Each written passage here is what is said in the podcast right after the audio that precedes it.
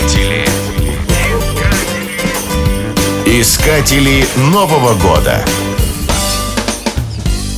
Как такового Деда Мороза в Австрии нет, но Новый год в этой стране и в других католических странах называют Днем Святого Сильвестра.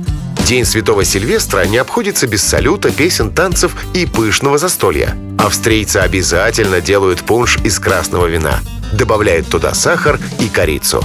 В этот день, то есть на Новый год, католики наряжаются в маскарадные костюмы. Тот, кто одет в такой костюм, называется Сильвестр Клаусом. Искатели Нового года.